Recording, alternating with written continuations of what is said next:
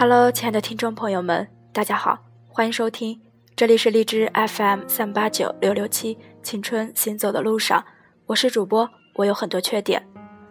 今天要跟大家分享的文章来自李尚龙的《你总要度过生存期，才能谈生活和梦想》。还很多，咱这是因为想写成歌。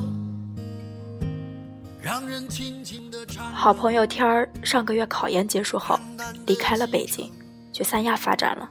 虽然都不情愿，但我们还是默默的祝福着。天儿不仅是我生活中的好朋友，更是工作上的好搭档。这些天离开的人太多，忽然觉得日子像一部电影的结束。也许过一段时间后，才能看起来像是一个新故事的开始。这两天，我忽然想到，自己的电影工作室成立快两年了。不管作品如何，但最开心的两件事：做自己喜欢的事和交了这些好朋友。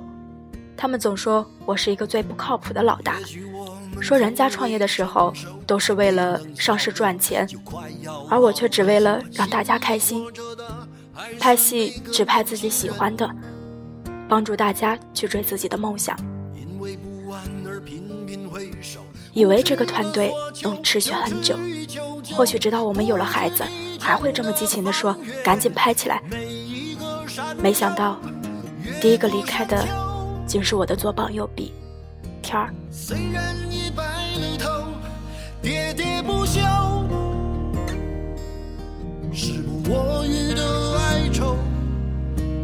还未如愿见着不朽，就把自己先搞掉。越过山丘，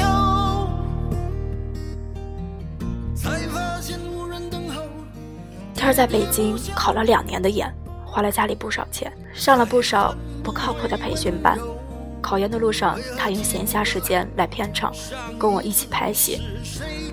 我们总是会一起讨论剧本和分镜头，谈谈最近电影院上映的片子好不好。我总觉得，这帮人只要在一起。就有机会写出好的剧本和拍出感动自己的作品。可是第一年，天儿落榜了。父亲在他的家乡给他安排了一个工作，说：“你这么大了，总要自立了吧，不能总花父母的钱了吧？”天儿倔强地说：“让我再考一次，如果不行，我再回家。”天儿的女朋友和他异地四年。此时此刻，也希望他回家发展。天儿压力很大。一天晚上，我开车送他回家，他说：“我还是喜欢咱们在北京拼搏的日子，不想回去。”我说：“你这么年轻，回家干嘛？图稳定？你喜欢喝茶看报纸啊？”他笑笑说：“我也想多经历一些，但这样是不是有点自私啊？”我摇摇头。说：“人总要活得有点理想吧。”天儿笑了笑，那一路他一直在跟我讲梦想，讲到了很久很久以后的生活，讲到了我们工作室的规划。我也跟他讲一路我怎么忽悠投资方的扯淡故事。第二年考研前，天儿生日，他请我们吃饭。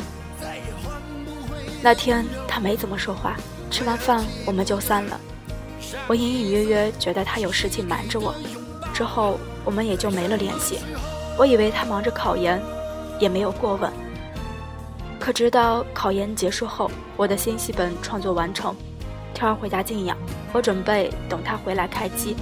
没想到的是，天儿给我的第一通电话竟是：“龙哥，我去三亚工作了。”他在电话里告诉我，他多么不想做这样一件事。他多么想继续我们的梦想，可是他不能这么自私的，总是做自己喜欢的事情，总是要为家人考虑一下，去赚些钱。挂了电话，我鼻子酸酸的，心想：如果我能发得起更高的工资就好了。前几天我们办活动结束后，我跟大家说：“你们知道天儿走了吧？”他们很久没有说话。这些年的打拼，感情太深。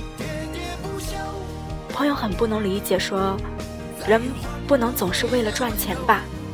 我说你不懂，你北京人，有车有房，我们其他人也有其他能养活自己的工作，赚一些够自己生存的钱，然后再谈梦想。其实无论在哪，你都是要先解决生存的问题，然后再谈生活和梦想。我们的梦想还会继续，但是我明白了，物质基础是精神建筑的基石，没生存基础是不能谈梦想的。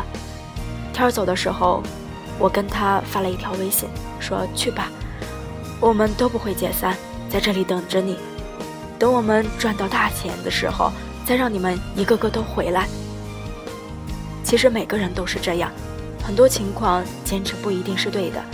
在你实现梦想之前，需要做很多自己不喜欢的事情，需要走一些弯路，才知道自己最爱的是什么。那些站着生活的人，谁知道背后他跪了多少次？迂回的成功是不可耻的。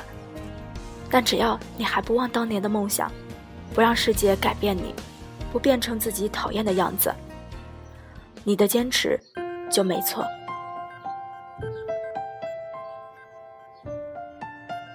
忽然明白了一些道理的精髓。曾经听朋友讲过，刚毕业的大学生一定要先就业再择业。现在我知道了，一无所有的时候，先去做擅长的、能做的、能赚到钱。能积累到人脉，有了一定的资本，再去做自己喜欢的。可身边人有很多，毕业前不停的纠结自己能选择的工作，好的工作看不上他，差的工作他看不起。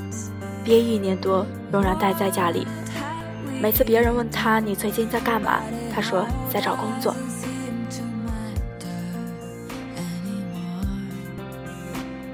另一个朋友来自香港名校，学的当时火热的专业新闻。